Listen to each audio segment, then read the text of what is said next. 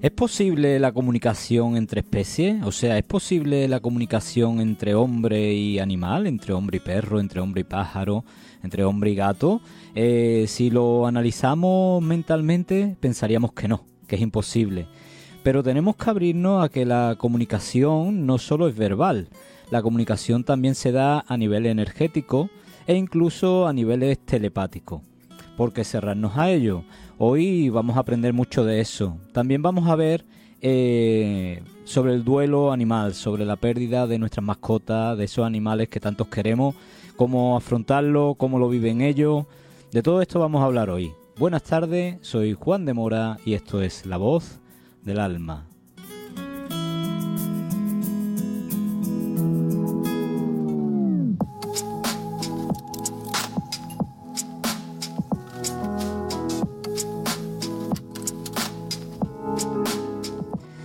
Y lo primero quiero empezar dándole las gracias a todas esas personas que estáis viendo el programa. Cada vez sois más, cada vez sois más las personas que me escribís, que me decís que lo veis semanalmente, bien sea en directo por la web de, Onda Capital, por Facebook, o que después lo veis grabado en mi canal de YouTube, por mi canal de Telegram. Os lo quiero agradecer mucho. Estoy viendo que el programa está llegando a, bastantes personas y que me dicen que le ayuda, que les sirve, que aprenden mucho. Y eso, ese es mi propósito, el compartir aquello que yo sé y aquello que saben los invitados que, traemos. Eh, hoy el tema es muy interesante porque de seguro que si tienes alguna mascota o la has tenido y, la perdiste, falleció, eh, te va a interesar mucho lo que vamos a ver. Em, para ello tengo una invitada que es comunicadora entre especies, doula del alma animal y terapeuta de animales. Es formadora en su propia escuela de alma y conciencia animal y además es propietaria de un hotel holístico de lujo para perros. Laura García, buenas tardes. Buenas tardes, Juan. Buenas tardes a todos. Uy, no te escuchamos. A ver. Hola, ¿me escucháis? Vamos a ver si tienes algo de sonido. Hola. Si es, eh, nuestro o es de, o es de Laura? Laura, a ver, quítate los cascos, a ver si hay tema de cascos. Hola, ¿me escucháis ahora? Ahora sí, ahora sí. Era, era, era el tema de los cascos. a ti muy bajito.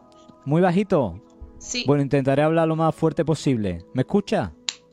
Te escucho muy mal. ¿Con los cascos no podemos hacerlo, Juan? Es que eh, no se te escucha a ti con los cascos, no sé por qué. Vale. Voy a probar un... Prueba un momento, a ver si... Bueno, estas, estas son las cosas del directo, ¿eh? Estas cosas que pasan. Eso es. Así es. ¿Me oyes ahora? Yo te escucho ahora, sí, ahora sí. Juan. ¿Sí? Venga, pues ahora ya está. Ya sí, ahora con los cascos perfecto. Perfecto. genial. Bueno, Laura, pues comenzamos. Buenas tardes. Buenas tardes. ¿Cómo estás? Pues entusiasmada de estar aquí contigo y con todos los que nos escuchan, deseando contar un poquito más de lo que los animales guardan en su corazón. Pues es que para hasta para mí el tema es muy interesante, porque yo también tuve un gato que se llama Benito, ¿eh? y, y, me dolió, me dolió muchísimo cuando, bueno, cuando falleció, ¿no? Fue como entendí que había tenido un propósito en, mi vida y cuando se fue, pues, pues me dolió mucho. Entonces quiero hablar mucho contigo de, estos temas. ¿Cómo es la comunicación animal, Laura, para la gente que, que no sepa nada de este tema? Vale, bueno, pues esto de primeras yo creo que suena un poco a locura, ¿no? decir, hablo con los animales o esta que se cree el doctor Dolittle o algo así, ¿no? Tenemos que quitarnos todos esos conceptos y abrir un poco, abrirnos a lo que somos realmente, ¿no? Nosotros también pertenecemos al reino animal y hay un, hay un nexo de unión entre nosotros que se hace corazón con corazón. Como bien has dicho, la herramienta que utilizamos es la telepatía pero no entendida por ese concepto de Hollywood de leerle la mente al otro, ¿no? Sino que telepatía es lo que la propia palabra dice, tele es distancia y patía es sentir. Entonces es sentir al otro en la distancia, ¿no? y esto se hace pues a través de la meditación, pues conectándonos con la parte más interna nuestra, ¿no? Conociéndonos también a nosotros, hay un trabajo personal también para reconectar con esto y em, creamos ese vínculo corazón con corazón y a partir de tener nuestra mente racional en silencio, pues nos empieza a llegar información del animal, ¿no? Nos empieza a llegar información a través de imágenes, de sonidos, de sensaciones, de emociones, de sentimientos. Entonces, pues, pues bueno, ahí será, es algo que todos tenemos, no es ningún don, que esto me gusta aclararlo. Es una capacidad que tenemos todos, a la que todos podemos despertar, porque en realidad cuando nacimos ya la teníamos, pero se nos durmió como muchas otras, ¿no? Sí. Y, y bueno, pues lo que yo hago en los cursos es ayudar a la gente a reconectar con eso, abrir esa puerta de nuevo.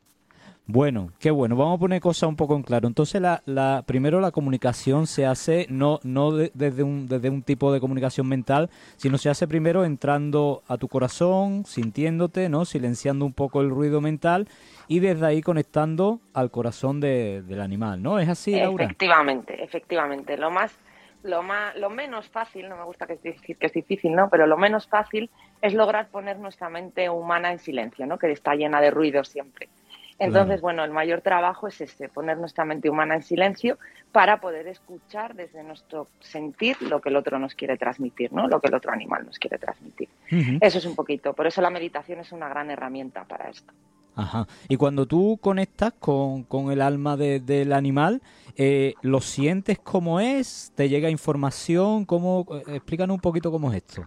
Mira, yo cuando hago la conexión con ese animal, con lo que me comunico, lo has dicho tú ahora, es con su alma, con quien él es realmente, ¿no? Los animales también siempre, ah, cuando yo empecé, me decían, ¿no? Que no estaba en mí esa creencia, ¿no? De no somos un cuerpo y tenemos un alma, somos un alma y tenemos un cuerpo. Entonces yo me comunico con esa parte que la que él es, ¿no? Y ahí me empiezan a llegar, pues, eh, si el animal, por ejemplo, yo lo que, lo que siento es su personalidad, ¿vale? La forma de ser de él eso me llega rápidamente, captar su energía, ¿no? Pues si es un perro, imagínate que es un perro, pues si es un perro activo, eh, que le gusta mucho pues pasear por la naturaleza, pues no lo sé, ¿no? que es un perro, sin embargo, pues un perro miedoso, que son las consultas que nos llegan, ¿no? Al final las consultas es para ayudar a los animales. Entonces, pues bueno, pues un perro con miedo, pues siento ese miedo en mí. Eh, si me transmite una emoción de tristeza, pues también la siento en mi corazón. ¿No? Ahí por eso tiene que haber ese gran silencio interno. Y desde ahí nos transmiten todo tipo de información, o sea, nos transmiten, es, es, es impresionante ver lo conscientes que son de su entorno y de, y de sus humanos, ¿no? De lo que sus humanos tienen en sus corazones y en su mente. Claro, porque eso, eso te quería preguntar. Lo primero, eh, ellos tienen, eh, son seres sintientes como nosotros, ¿no? O sea, que tienen eh, una gama de emociones, como tú has dicho, que lo mismo puede ser un perro con, con, mucha rabia interior, que puede ser un perro que está triste o que tiene miedo. ¿Esto es así? Efectivamente, somos seres sintientes y sentientes. Sentimos y tenemos sentimientos. Y eso es común a todo el reino animal. Entonces, los animales, por supuesto, que sienten y tienen sentimientos. y son como los niños, son esponjas de lo que viven en su entorno.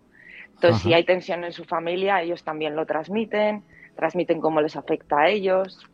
Eso te, iba a preguntar, cuando te encuentras, por ejemplo, el caso de un perro que, está triste, ¿qué motivos te expone el, el animal para estar así, para encontrarse así? Pues mira, puede haber casos desde perros que te cuentan cosas de su pasado que no que, se que les han bloqueado, ¿no? Como ser y no les dejan avanzar por lo que hay que hacer un trabajo de sanación.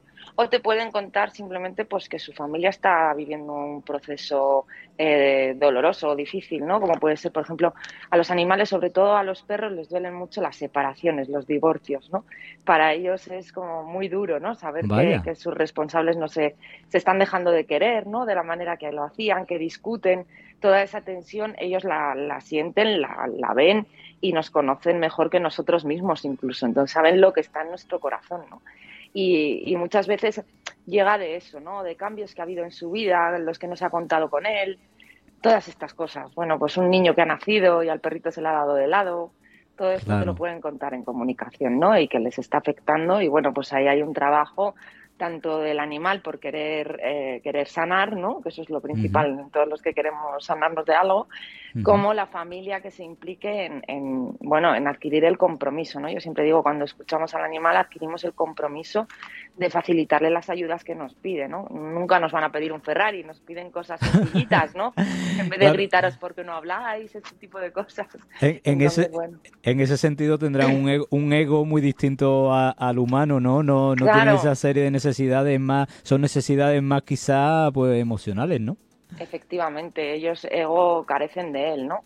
Por eso también cuando hablemos del duelo, pues, pues su, transición a, la otra vida es mucho más, más rápida que la nuestra, ¿no? Porque no se tienen que despegar de eso. Pero sí, lo que ellos viven en un mundo muy emocional. Entonces, por eso les afecta todo tanto. Son muy sensibles, ¿no? A todo lo que viven. Yo te lo puedo corroborar porque este gato que tuvimos en casa, que se llama Benito, que era, bueno, hace muchos años, ¿no? Estábamos en casa de mi madre y hubo unas circunstancias en mi casa que fueron dolorosas y, resulta que este gato entra justo cuando empiezan esas circunstancias, ¿no? Y, yo me acuerdo que él, eh, por ejemplo, en mi caso, cuando yo estaba mal, me sentía mal emocionalmente, el gato, el gato estaba, no tenía un lugar fijo, él se iba moviendo. Y yo veía que cuando yo me sentía mal, el gato acababa en mi cama, pero metido dentro conmigo, empezaba a ronronear, era como, como que buscaba el darme ese, ese cariño, esa compañía. Sí, sí, son muy terapeutas. Los animales son muy terapeutas para nosotros. Hay que entender que ellos nos quieren desde el amor incondicional. Entonces, si en algo nos pueden ayudar, pues lo hacen, ¿no? Y los gatos en este sentido, no todos, porque sería generalizar y demasiado, cada uno es como es, pero hay muchos gatos que sí que tienen esa cosa de, ayudarte a nivel energético, ¿no? Por eso se nos acercan. La gente verá, pues si un día tienes un dolor de muelas, probablemente hoy por la noche tu gato te muy cerca de la cara entonces, él, lo que está haciendo es intentar ayudarte a transmutar esa energía de dolor que te está densificando y que ellos son muy, muy terapeutas. Los gatos, además, bueno, son grandes maestros en muchos sentidos, la mayoría de ellos. Son maestros espirituales, pero totalmente, ¿eh? Totalmente. totalmente. ¿Y te has encontrado, Laura, con, con algún caso de algún perro que, que haya estado en perrera y demás? Pues muchos, mira, yo colaboro con, protectoras, ¿no? Todo lo que puedo, al final pues es, es, mi mundo, ¿no? Yo lo que, lo que trabajo es siempre para el beneficio del, bienestar de los animales, ¿no? Entonces nos han llegado muchos casos. Yo tengo una, por ejemplo, mi galga es una galga adoptada, por ahí por el sur tenéis mucho, muchos galgos con, con grandes traumas, ¿no? Y esta galguita pues venía de carreras ilegales, eh, donde la obligaban a correr, ¿no? Y la obligaban a base de pegarle. Entonces, pues, pues claro, yo es una perrita que llegó muy bloqueada, que llegó con muchos miedos, que no conseguía jugar, no, no se dejaba tocar y todo eso pues tuvo que hacer un gran trabajo interior en ella, acompañándola ¿no? en todo ese cambio. Y bueno, pues desde flores de esencias florales, como tomamos nosotros, hasta hacerle registros acásicos para ver qué decían sus guías de cómo la podíamos ayudar. Bueno, todo Reiki fue una gran herramienta también para ella, le daba mucha paz. Y bueno, todas esas terapias que utilizamos en nosotros también son compatibles con ellos y les ayudan mucho porque además ellos están súper abiertos y no se sugestionan, ¿no? No piensan, ay, no, qué tontería esto del Reiki, no me va a hacer nada, ¿no? Tú se lo haces, él lo recibe y los resultados aparecen. Te lo, te, lo, confirmo porque, bueno, cuando yo doy los cursos de Reiki ya le digo a los alumnos que, que si tienen mascotas practiquen con, con ellos y algunos lo hacen y, y, esas mascotas son muy receptivas, tan receptivas que a veces cuando tú le estás dando Reiki se colocan en una determinada posición y cuando quieren Reiki va y se, se ponen delante tuya y toman la posición para que tú le des Reiki, te está diciendo, te, invita, ¿eh? te invita. Totalmente, totalmente, conectan muy bien con el Reiki porque es una energía muy bonita, ¿no? Que te voy a contar a ti. Entonces, pues ellos, todo lo que sea amor, es, eh, vibra con ellos mil por mil, lógicamente. ¿Y estos perros que tienen tan mala uva, que, te ladran nada más que, que, te ven y que son tan agresivos, mm, ¿qué, qué les pasa? Pues también hay, hay un problema emocional ahí, ¿no? Eh, a veces suelen ser animales, mira, hace poco me tocó el caso de un perrito que había llegado a su familia con apenas un mes de vida, ¿no? Y, claro, él no sabía relacionarse con el mundo, él lo único que quería era proteger a sus humanos y era agresivo por esto, ¿no? Porque decía, es que a mí nadie me ha enseñado a defenderme ante el mundo más que de esta manera. Yo no he tenido una madre que me lo enseñe, no he tenido unos hermanos que me lo enseñen, no, nadie me ha puesto límites, porque, porque nosotros, por mucho que queramos, no podemos sustituir a su madre, a su madre biológica, ¿no? Que sabe enseñarle. Es un error que cometemos también nosotros, ¿no? Llevarnos a los animales desde muy pequeñitos a nuestra casa, porque decimos, así lo hago como yo quiero, lo educo como yo quiero. Ya, pero esas lecciones que hasta los tres meses y medio les va a dar su madre y sus hermanos, no se lo vamos a poder dar nosotros, ¿no?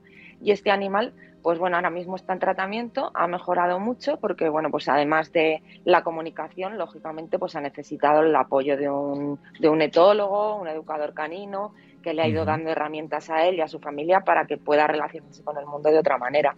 A veces es por miedo, otras veces casi vemos, mm, esto lo dirían mejor los veterinarios, ¿no? Pero casi habría que empezar a estudiar un poquito todas esas enfermedades mentales si no hay algo ahí en ellos, porque hay animales que también están muy disociados, ¿sabes? Hay cosas ahí que, bueno, pues que son más difíciles de, de solventar, ¿no? Pero los animales lo bueno que tienen es que son capaces muy rápido de, cambiar ¿no? y de abrirse a ser de otra manera. porque no se andan al yo soy así. Entonces es como, venga, pues si cambio, voy puedo ser mejor y puedo vivir mejor, pues me abro a eso. Entonces es muy fácil trabajar con ellos. A nosotros nos cuesta más, ¿eh? A nosotros nos cuesta más, no, es que yo soy así, es que a mí me ha pasado esto, a mí me ha pasado lo otro. Me imagino que, que para ellos el, cambiar de, de un estado emocional será algo un poco más más sencillo. Bueno, y cuando tú haces este trabajo, eh, me imagino que habrá animales que necesiten varias sesiones, ¿no? Incluso su, su dueño, ¿no? Porque a veces el trabajo tendrá que ver también con los dueños, ¿no? Eso es. Sí, eh, lo que te decía antes, ¿no? El principal son las, las tres cosas, ¿no? Yo como terapeuta, en lo que le puedo ayudar, ofreciéndole todas esas terapias que yo trabajo, pues lo que he comentado ahora, ¿no? Esencias florales, reiki y otras tantas cosas, algún tipo de sanación energética. Pero luego tiene que haber un compromiso por parte de familia de cambiar esas cosas en las que, a las que el animal le afectan, ¿no? Entonces, pues, pues claro, por ejemplo, animales que viven muy en ciudad y que necesitan mucho más contacto con la naturaleza, pues hay que hacer un esfuerzo por, por llevarle al campo a pasear, ¿no? Que corra libre, que, que esté en contacto con la madre tierra, que es tan vital para todos poner los pies en el suelo, ¿no?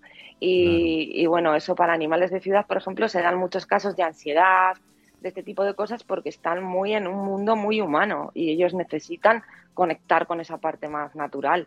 y eso arrastra a su familia también, que es muy positivo. Ajá. ¿Ellos también pueden sufrir de ansiedad? Sí, por supuesto. Ellos sufren de ansiedad, de estrés Sí, sí, y, todas las cosas que, de las que sufrimos nosotros, ¿no? Hay casos que son muy habituales, como son la ansiedad por separación, que, cuando se quedan solos en casa y destrozan todo y se hacen pis y rascan la puerta y lloran. Estos casos también son muy habituales, ¿no? Porque en realidad crean mucho problema al humano pues los vecinos te denuncian todo esto, ¿no? Y, claro, lo que pasa es que el animal hay un desentendimiento total, ¿no? De, por qué se van sin mí, a dónde van, que, por qué no me pueden llevar, ¿no? Entonces a veces se sentirá un poco, claro, se sentirán quizá un poco abandonados, ¿no? Claro, sí, es como, pero si cuentan conmigo para todos y luego cuando están en casa, es, yo soy el protagonista todo el rato, ¿no? Porque tendemos a eso, además a que ellos sean todo el rato los protagonistas cuando estamos en casa. Y luego de repente se van ocho horas y ¿qué hago yo esas ocho horas? hay, que, hay, que ayudarle a Me pongo a romper cosas. Me pongo a romper cosas, algo tengo que hacer. Oye, Laura, ¿y los dueños de estas mascotas eh, cuando acuden a ti, me imagino que ya porque sabrán cómo, cómo trabajas tú, pero me imagino que habrá gente que acude un poquito desde, ¿no? Desde, como me pasa a mí cuando vienen alguna de las terapias que yo hago también, ¿no? Desde el escepticismo, ¿no? Diciendo, bueno, esta mujer, ¿cómo hace esto, no? ¿Te, Totalmente. pasa? Sí, sí, bueno, la mayoría de los casos vienen escépticos total. Mira, una cosita que te quería comentar que es importante antes de responderte a esto, es que eh, yo siempre obvio, y mis compañeras que son todas las comunicadoras y tal, no hacemos conciencia en esto, en obviar un poco la palabra dueño porque, bueno, pues la vida no tiene pertenencia, ¿no? Lo vemos así. Entonces somos sus responsables, sus humanos. Y desde ahí pues es desde donde nos tenemos que relacionar con ellos, ¿no? Si no siempre estamos como por encima y en muchas cosas ya te digo yo que bueno, que nos superan. Por ejemplo en esto, ¿no? En el escepticismo, ellos ellos creen en todo lo que sienten, ¿no? Y a nosotros nos cuesta y cuando la mayoría de la gente llega muy escéptica, lógicamente, yo lo entiendo. Y para esto, pues es un poquito como la mediunidad, Juan, ¿no? Que tú has tenido invitadas ahí maravillosas que también lo han explicado, ¿no? O los registros acásicos, todo, que al final que te den evidencias o pruebas de fe es lo que, lo que hace que la comunicación tome fuerza, ¿no? Y la familia no pueda dudar. Lógicamente, si a mí él me, me consultan por un animal que está triste, que ha cambiado de ser un perro muy alegre a ser un perro muy triste. Y bueno, pues pregúntale por qué está triste y cómo le podemos ayudar. Y yo le pregunto y me dice, mira, pues es que la abuela ha venido a vivir hace tres meses con nosotros, tiene Alzheimer, aquí en casa hay una, no sé, sabes, te puede contar ese tipo de cosas que la familia, lógicamente, no la conoces porque yo la mayoría de los casos que trabajo son en distancia Igual pues ellos están en Sevilla, ¿no? Y, yo estoy aquí. Y entonces yo no sé que la abuela se ha ido a vivir con ellos, yo no sé nada y esto el animal todo lo que me transmite, ¿no? O cosas que le gustan de su vida, por ejemplo, que te enseñe juguetes concretos, ¿no? Este es mi juguete favorito. Contárselo a la familia y decir, ostras, pues sí, este tipo de cosas, ¿no? El sofá de mi casa que es color rojo, me gusta tumbarme en el lado izquierdo. Este tipo de evidencias que hacen que, la familia diga, bueno, esto no ha podido ser ella porque nunca ha estado en mi casa, entonces se lo ha tenido que contar mi animal, ¿no? Claro. claro, así, así es una manera, bueno, como nos pasa a todos, ¿no? De que la persona tenga un poquito de evidencia y, y crea en la parte energética, porque claro, muchas veces metemos el cierre mental de esto es imposible y ya desde ahí, pues claro, no, no desentendemos. Laura, claro. Eh, ¿Qué, qué, qué diferencias observas tú entre el alma humana, digamos, ¿vale? El ser humano y, el alma más animal. Pues ya las, las, la principal diferencia es, es, el ego, ¿no? La ausencia de ego en ellos. Eso, la ausencia de ego, la ausencia de egoísmo. Ellos no tienen esas emociones tan, tan densas, ¿no? Por ejemplo, pueden estar enfadados, pero no sienten rabia eh, entonces, pues bueno, eh, la principal diferencia yo diría que es esa. Y luego que viven continuamente conectados con, el amor incondicional, ¿no? Y son muy conscientes de, que están aquí en la Tierra y que esto es un regalo, que la vida es un regalo, ¿no? Que vivir en la Tierra, esta experiencia es un regalo. Mira. Entonces, eso ahí nos sobrepasan, sin duda. Mira, qué, qué bueno sería el, el, que el ser humano eh, viviera conectado al amor incondicional, como lo hacen ellos, que, y el que viviéramos sin egoísmo. O sea, serían dos cosas que mejorarían la vida aquí en la Tierra de una manera impresionante. Y, y, además te voy a confirmar lo que acabas de decir del valor sobre la vida, porque tú sabes que yo hago terapia regresiva. Cuando yo he guiado regresiones, a veces grupales, y la persona se ha visto en el cuerpo de un animal, porque también hemos podido pertenecer al, reino animal, ¿vale? Dentro de nuestra evolución. Cuando la persona se ha visto, por ejemplo, en un caballo, eh, me ha estado contando que siente una conexión total con la vida, una conexión total con el todo, una sensación de libertad, de no estar atado a nada, eh, de valorar cuándo sale y cuándo se pone el sol. O sea, mm, y han sido varias las personas eh, que a las que yo le he practicado esto y que se han visto un animal y que me han, costado, me han contado exactamente la misma experiencia. Hay gente que se ha visto en un águila, hay gente que se ha visto en un caballo. ¿A ti te resuena esto? Totalmente. Mira, yo, bueno, yo cuando llegué a este mundo llegaba súper escéptica. Yo era técnico en emergencias, o sea, imagínate, vamos, nada que ver, ¿no? Y, bueno, ellos fueron los que me llevaron a este camino, ¿no? Como siempre. Entonces, yo lo primero que vi fue como un perro es capaz de disfrutar de su olfato, de ese olfato, de oler todo, ¿no? Esa sensación que me llegaban a mí olores que decías que estos olores yo no los he olido nunca, ¿no? Esa conexión con, con todo, con que el sol me dé en el cuerpo, que muchas veces te dicen, ¿no? el disfrute que es que el sol me dé en el cuerpo, como me nutre a nivel energético eso. Los gatos, disfrutar de la agilidad, de, y siempre te lo transmiten desde ahí, ¿no? Desde esa conexión con la vida y con el todo, porque no están, no se desconectan tampoco del otro, ¿no? Viven con, esa total conexión. Así que es, para mí ha sido un regalo, bueno, el mayor regalo que me han hecho ellos es vivir más conectada a la vida soltar mucho apego a, todo porque, porque bueno, y sobre todo vivir sin miedo a la muerte. Ese es el mayor regalo. Eso es un regalazo. ¿eh? El perder oh. miedo a la muerte es un regalazo porque, como yo digo siempre, le perdemos el miedo a la vida. Eh, Laura, eh, los, ¿los animales eh, tienen un propósito en nuestras vidas? Pues mira, eso sería generalizar mucho, pero bueno, es como las personas que están con nosotros, ¿no? O que aparecen en nuestra vida. Todos estamos para algo los unos con los otros.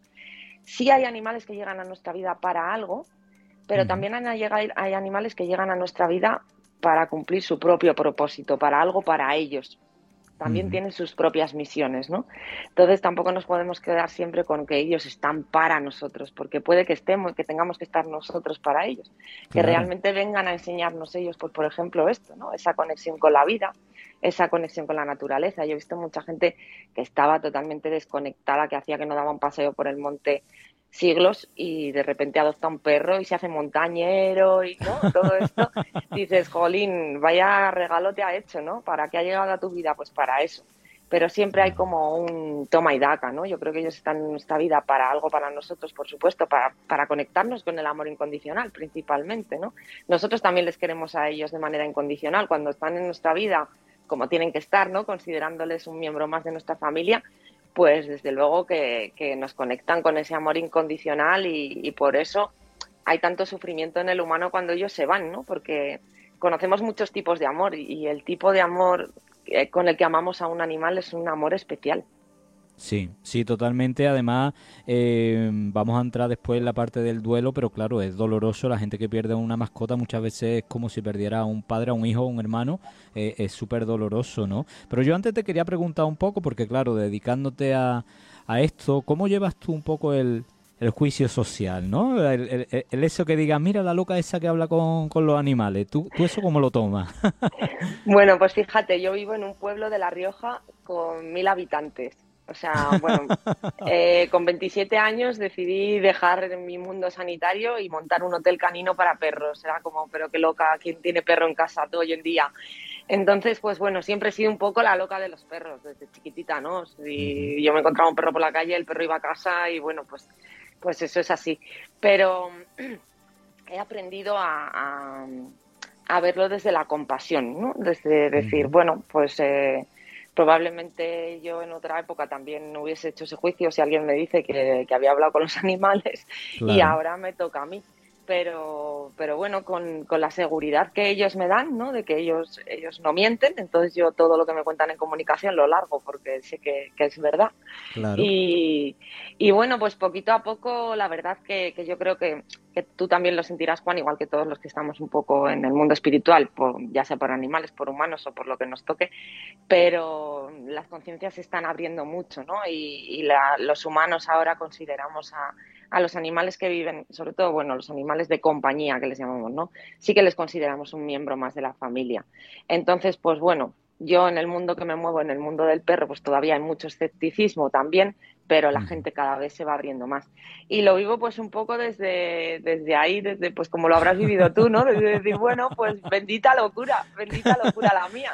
Yo siempre decía lo mismo, digo, mira, puede que esté loco, pero esta locura me hace feliz, entonces eh, tampoco puedo vivir la vida de otro, uno, uno tiene siempre que, elegir la, la, la, vida que siente, lo que siente, y mientras no le hagamos daño a nadie, eh, pues bueno, es nuestra, nuestra forma de verlo y, y, desde esa locura, como yo digo algunas veces, eh, ayudamos que a otros que son más serios eh, se vuelvan también un poquito más loquillos y, la vida le vaya un poquito más, le fluya un poquito más fácil. ¿eh? Pues yo creo que sí, ¿no? Yo creo que sí, que estamos ahí para eso un poquito, ¿no? Para ir dejando semillitas que ya florecerán, pero por lo menos dar un poquito de luz.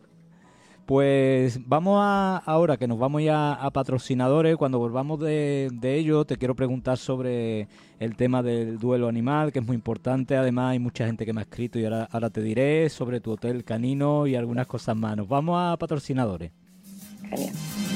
Si estás pasando por un mal momento emocional, si no encuentras solución a tus problemas o si simplemente estás interesado en crecer personal y espiritualmente, Juan de Mora te puede ayudar. Terapeuta y autor de libros de autoayuda. Puedes encontrarle en la web www.juandemora.com o en el teléfono 615 15 12 73. Y aquí seguimos en La Voz del Alma, estamos hablando con Laura García, comunicadora animal. Y antes de seguir con ella, quiero hacer un inciso, sobre todo para mis oyentes de, la zona de Cataluña. El día 25 y 26 de marzo estaré en Tarragona dando un curso de tarot con un enfoque terapéutico evolutivo y os espero allí. Va a estar también nuestra invitada, nos va a acompañar, así que eso es como un impulso más eh, para, para que os apuntéis porque creo que va a ser muy mágico. ¿Verdad, Laura? ¿Tú cómo lo sientes eso? No tengo dudas, mira, lo estabas diciendo y me dan escalofríos. Tengo unas ganas tremendas de poder compartir ese fin de semana y de aprender de ti. Y, bueno, seguro que seguro que la magia nos acompaña, no tengo duda. Va a ser maravilloso. yo sé que te voy a enseñar tarot, pero también sé que voy a aprender muchas cosas de ti, bueno, y de todos los que vamos a estar allí, porque siempre aprendemos mucho, así que va a estar, va a estar genial. Bueno, Laura, eh, vamos a la parte del duelo, que es una parte que, mucha gente está esperando y, lo sé porque me han escrito varias personas dándote las gracias a ti porque les ha ayudado con el proceso del duelo de, su, de sus mascotas, de sus perritos. Eh, han sido varias y por varias y por varias redes, o sea que algo bueno estás haciendo, Laura. Quiero que lo, oh. eh, quiero que lo sepas. Y, y, nada, cuéntanos un poco cómo, cómo es ese proceso, cómo trabajas tú el tema del duelo cuando una persona acaba de perder a, ese, a, esa mascota que, quiere tanto. Pues sí, es lo que has dicho antes, ¿no?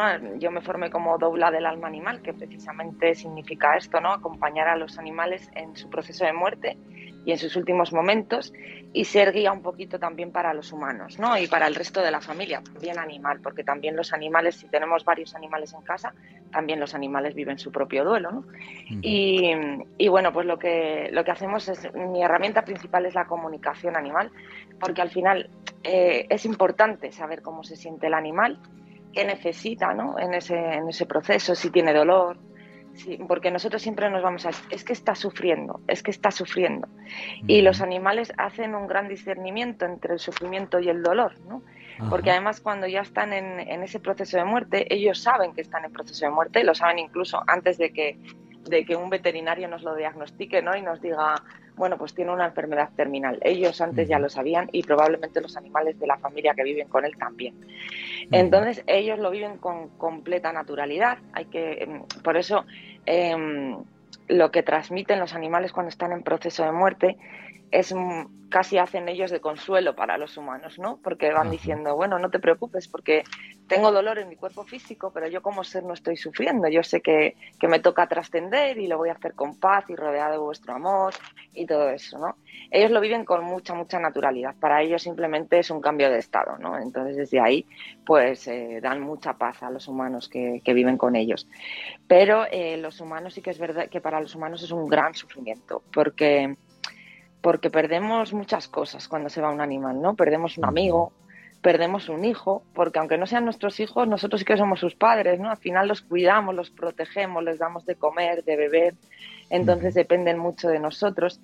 Y, perdemos a alguien que nos, que nos ama desde el amor totalmente incondicional, ¿no? Entonces, eh, a las familias la verdad que, es algo que, que les duele mucho. Eh, además hemos tendido a, como, como, estamos tan desconectados ¿no? de lo que es la muerte en realidad, pues hemos tendido a hacer las cosas muy rápido ¿no? con ellos. Bueno, pues como ellos tienen la opción de la eutanasia, venga, si tiene una enfermedad terminal y tiene dolor, venga ya, cuanto antes se vaya, menos sufre y menos sufrimos todos. ¿no?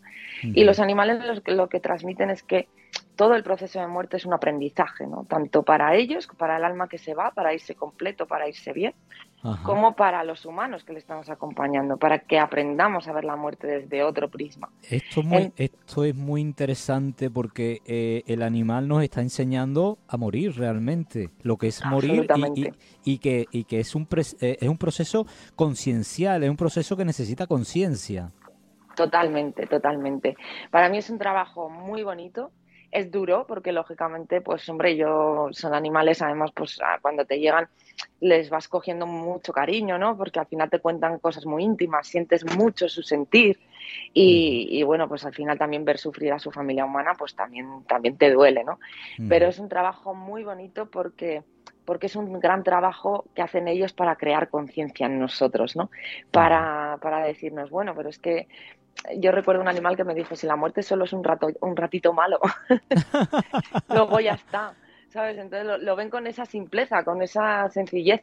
Y eso cuando yo como, como comunicadora soy la traductora, ¿no? Un poco entre lo que el animal quiere, quiere transmitir a su familia y ellos, pues cuando me, cuando me transmiten estas cosas y yo se lo narro a la familia, la familia es como que, como que respira. Entonces el proceso se vive con dolor pero con conciencia y sin culpabilidad. Ese es mi trabajo y el del animal.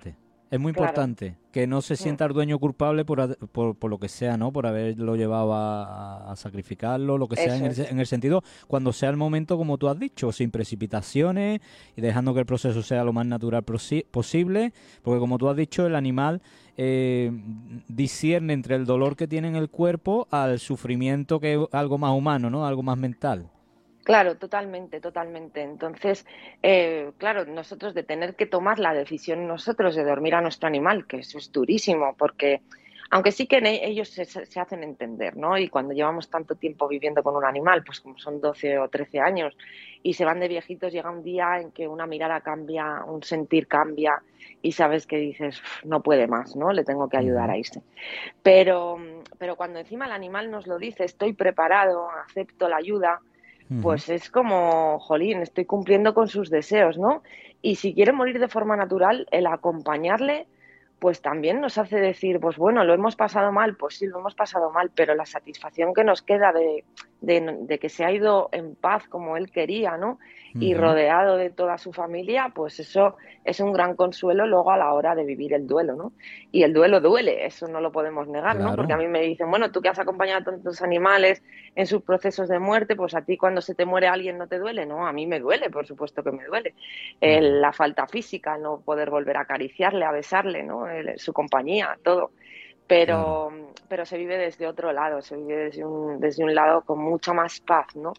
Entonces, pues bueno, yo también lo que hago es dar muchas herramientas a la familia para que durante el proceso tengan cosas que hacer, ¿no? No solo estar mirándole y apenándose de si me va a ir, sino, bueno, pues ayúdale de esta manera, hazle un masajito, acompáñale con un poco de música, medita con él, ¿no? Medita o simplemente comparte un rato de silencio con él y sentirte un poco útil, ¿no? En ese acompañamiento también da también da un poco de, paz. Qué bueno porque estás, estás enseñando ¿no? a esas personas que tienen mascotas a cuando llegue ese momento saber cómo afrontarlo, ¿no? De esa manera también más consciente, más unida a, a su mascota y viviendo ese proceso. Laura, y también conectas cuando ya no están, cuando están en el otro lado.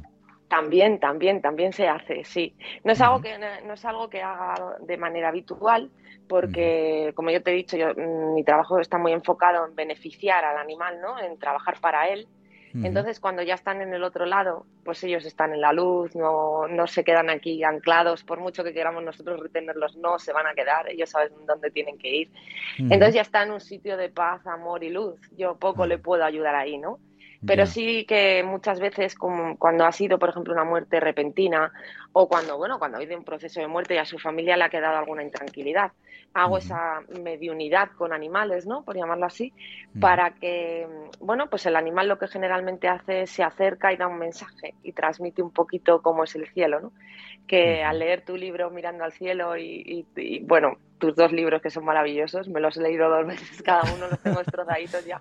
Muchas gracias. Eh, hay muchas cosas que, que, transmites en el libro que, que las transmiten de igual manera a los animales, ¿no? Entonces lo que nos hacen es hacernos saber que tomemos conciencia de que no al muerto de que no de que no están tan lejos no que están cerquita que siguen cuidándonos que siguen amándonos y que nos esperan cuando regresemos nosotros al que es el hogar de todos. ¿no? Pues te, agradezco mucho las palabras sobre el libro, sobre los libros, porque claro, yo lo sentí muy canalizado, era información que no era mía, y claro, son muchas las personas que me dicen, oye Juan, es que mm, la vivencia que yo tengo y lo que he visto, eh, veo tu libro y es que veo que es verdad. Entonces, tanto me confirman a mí que es verdad como, como yo le confirmo con el libro a, otras personas, ¿no? E, ese tema, así que te lo agradezco un montón. Totalmente. Laura, y tú esto lo, lo enseñas, ¿no? Tú das cursos de comunicación animal, ¿no? Sí, yo doy cursos de comunicación animal. Hacemos un curso de iniciación a la comunicación animal, que es abrir esa puerta que hemos dicho antes, ¿no? Que todos tenemos la puerta y tenemos la llave. Lo que nos falta es abrirla. Entonces, bueno, eh, yo lo que hago es acompañar a la gente, no me gusta decir enseñar, porque al final es algo que, está en nosotros, que simplemente recordarlo. Y lo que hacemos es reconectar con esa parte, aprender un poquito sobre todo a eso, a poner silencio en nosotros para poder escuchar al otro.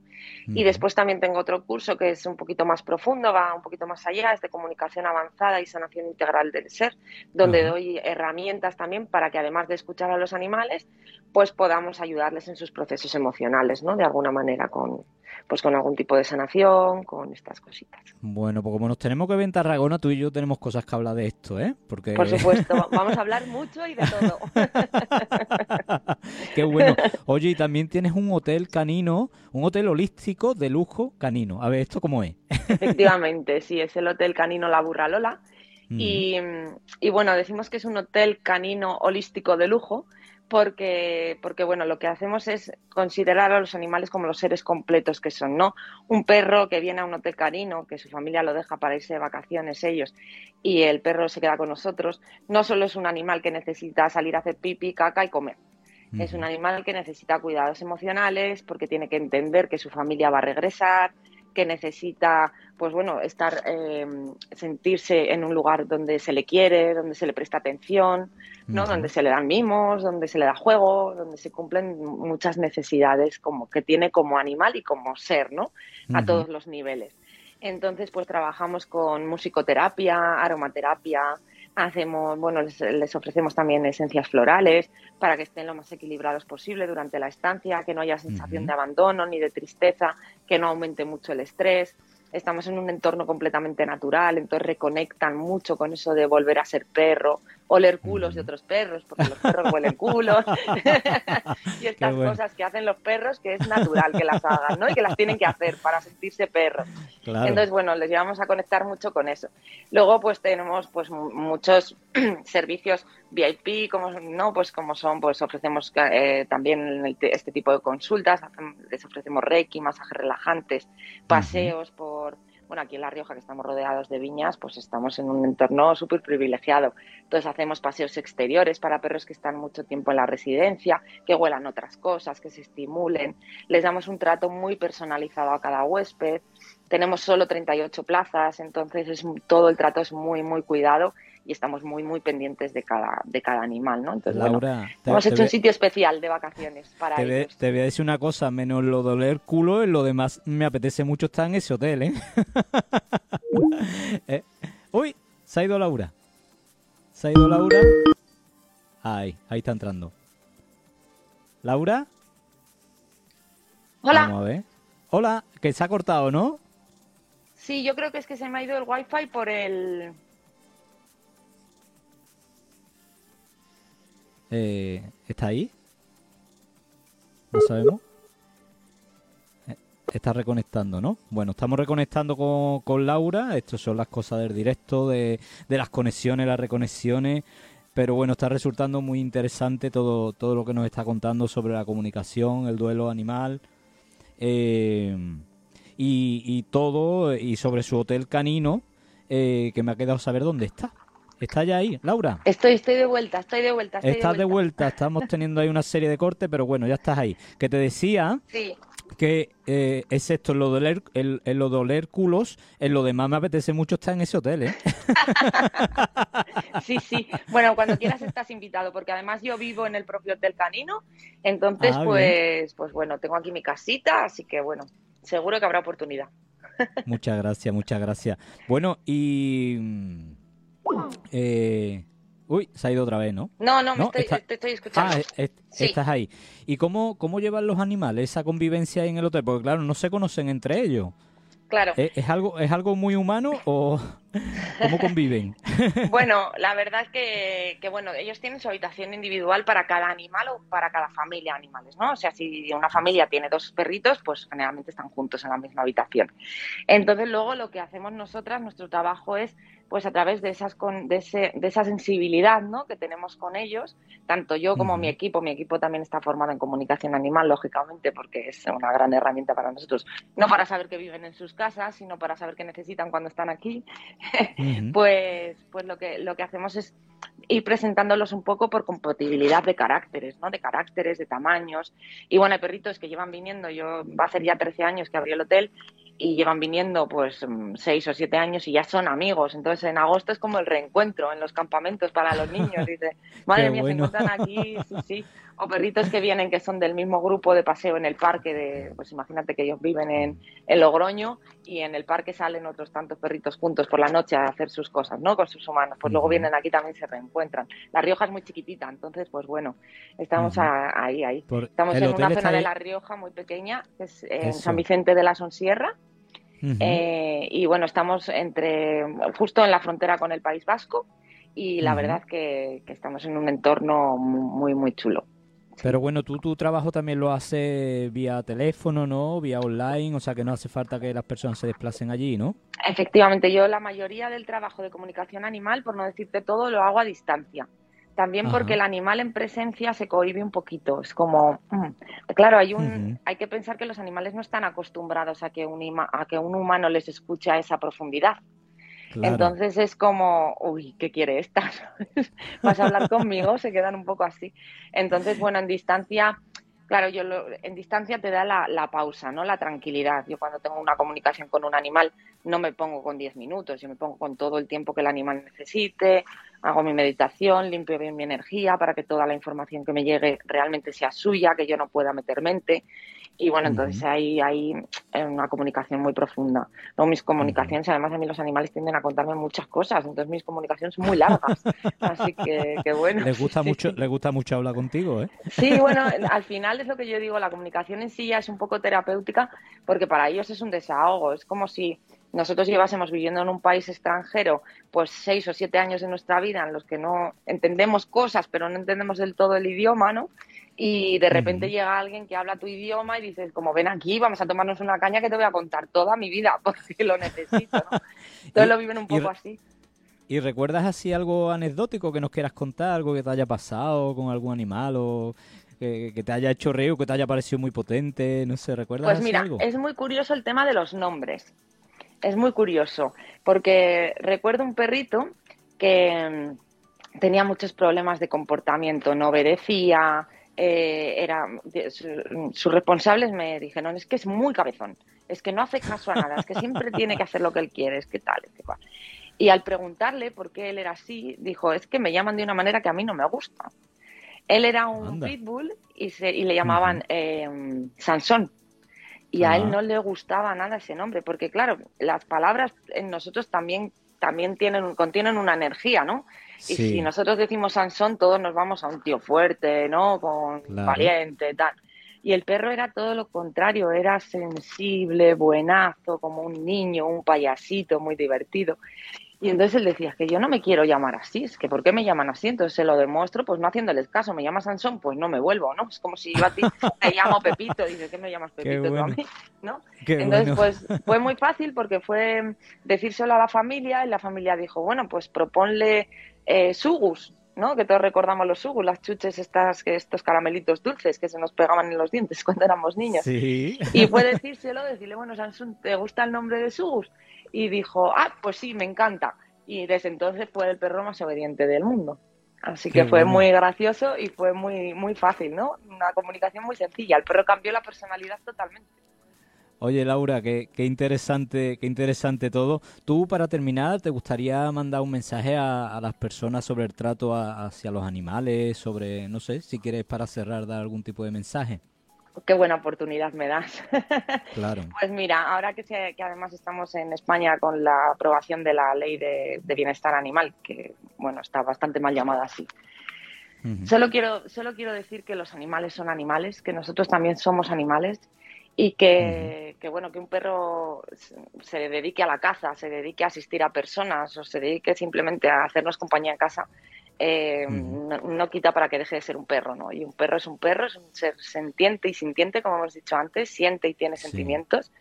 Y, y, yo creo que les debemos, les debemos un respeto y un cuidado, ¿no? Y ahora con la ley de protección animal se van a quedar fuera los perros de caza, los perros de asistencia, los perros de guarda, los perros policía todo este tipo de animales, por no hablar de los animales de laboratorio o los animales de granja, ¿no?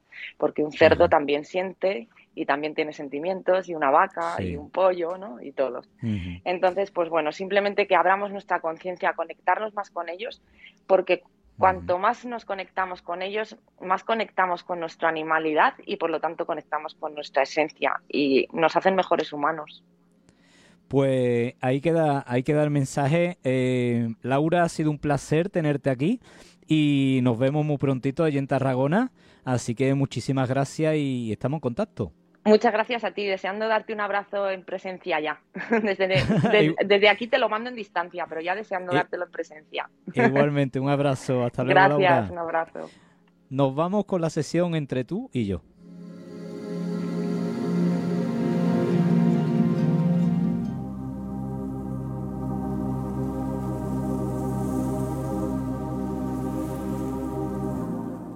Bueno, y aquí empiezo otra sesión, eh, un poco a petición popular, porque ha habido muchas personas de mi entorno que me han dicho, oye, ¿y por qué no, no te dejas tú un poco de espacio para contestar preguntas? Que te queremos escuchar también un poco a ti, o, para hablar de un tema y que nosotros te, te escuchemos.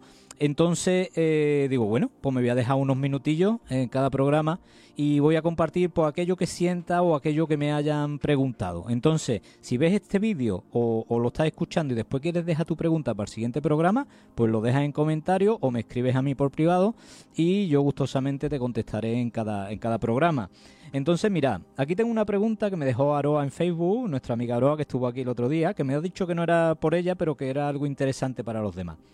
¿Cómo poner límite a la pareja o a las personas sin miedo a perderlo? Bien. Mira, ya la última parte de la frase, sin miedo a perderlo, ya me está hablando de algo que no está bien enfocado. Cuando nosotros estamos en una relación, todas las relaciones son sagradas. Toda persona que está en nuestra vida tiene, un algo que darnos, un algo que recibir de nosotros. Y eso puede ser un tiempo, un momento, unos meses, unos años, toda la vida o simplemente ese momento que hemos conocido a la persona. Entonces tenemos que perder el miedo a perder. Tenemos que perder el miedo a que, perdón, a que alguien se vaya de nuestro lado. Eh, cuando nosotros tenemos miedo a perder a alguien, normalmente está hablando de una carencia interna. Una herida que tengo, sobre todo puede ser una herida de la infancia, una herida de abandono, una herida de rechazo, donde nos da mucho miedo que la persona que está a nuestro lado, la persona que nos quiere o una amistad o lo que sea, deje de serlo porque nosotros le pongamos un límite. Y esto es peligroso porque cuando nosotros no ponemos límite, somos un cortijo sin vallar. Y entonces ahí puede entrar cualquiera y hacer lo que quiera en perjuicio incluso de lo que nosotros sintamos o de lo que nosotros queremos. Es muy importante, es regla número uno de autoestima, saber poner límite sano. Y entonces me voy a la primera parte de la pregunta. ¿Cómo poner límites? pues hay que hacerlo de una manera asertiva. Hay que hacerlo de una manera que la persona lo pueda comprender, pero con firmeza y con seguridad. Si yo voy a poner límite y estoy poniéndolo desde el miedo, desde el pequeñito, desde la inquietud, la persona mm, se lo va a saltar. Nosotros cuando ponemos un límite lo tenemos que poner firmemente y asertivamente. Es una, es una buena manera de poner límite a los demás y sobre todo de querernos a nosotros mismos. ¿Vale? Por, por lo que he dicho. Cuando respetamos lo que nosotros sentimos, lo que queremos, lo que nos hace bien y lo que nos hace mal, es una forma de darnos amor propio. Bueno, y ahora seguimos aquí. Tengo otra pregunta. Me preguntó Rosa, esta vez en Instagram. ¿Cómo puedo descubrir las señales que me quieren dejar los ángeles. Bueno, decirte que lo primero es maravilloso que estés abierta a eso, que tengas esa conciencia de que esa energía se puede comunicar contigo y dejarte señales. Lo segundo que te diré es que eh, el mensaje viene de esa energía, de una energía angélica o de una energía de nuestro guía, cuando una, es un mensaje que no nos quita la paz. El mensaje nos tiene que dar paz. Si es un mensaje que a mí me inquieta o me quita la paz, no viene de ahí. Eh, aquí somos todo energía y, el mensaje puede venir de energías más buenas o de energías de una vibración más baja. Entonces, que te dé paz ya es un buen indicativo de que el mensaje viene de ahí. ¿Cómo nos dan mensajes Los Ángeles? Pues traeré a una persona especialista en ello que nos hablará. Pero decirte, porque nos pueden dar, mira, nos dan con plumas que nos encontramos, con una canción en el coche que se repite, con perfecta sincronía que parecen organizadas por un orden superior. Eh, bueno, mm, incluso por la boca de otras personas, porque a veces hay personas que nos hablan y son esos ángeles dándonos un mensaje. ¿Vale, Rosa? Así que espero que ahí espero haberte contestado. Y me queda un minutito nada más para la última pregunta. Esther en Instagram me dijo, ¿tu hermana acudirá con su nueva novela a tu programa? He visto que acaba de sacar una. Pues desde aquí, Esther Sonder, Mari Carmen Riduero, eh, quedáis invitada a hablar de vuestra novela, Darmática Luz. Además he tenido el placer de haceros el prólogo, así que quedáis formalmente invitada y nos veremos aquí. Cerramos, nos vemos el lunes que viene aquí en La Voz del Alma.